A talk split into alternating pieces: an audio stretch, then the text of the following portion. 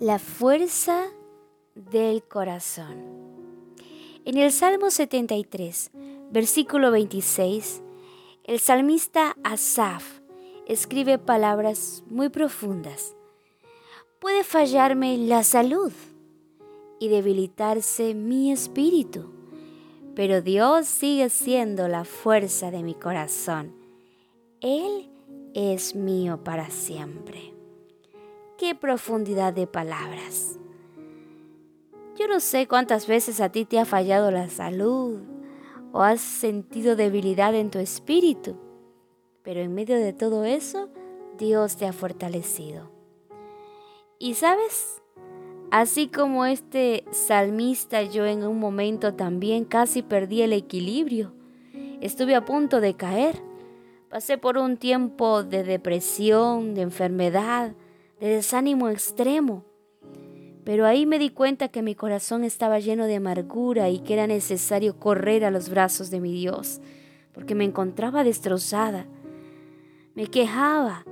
Sin embargo, gracias a la misericordia de Dios, ahora puedo hacer mías las promesas, porque Dios me tomó de la mano derecha y me guió con su consejo.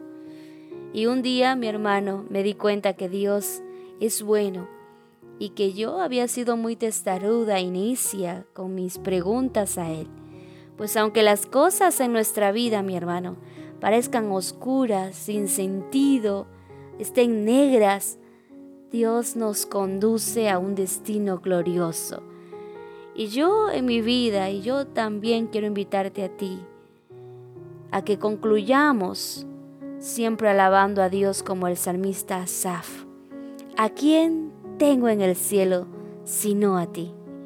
Te deseo más que cualquier cosa en la tierra, porque puede fallarme la salud y debilitarse mi espíritu, pero Dios, tú sigues siendo la fuerza de mi corazón.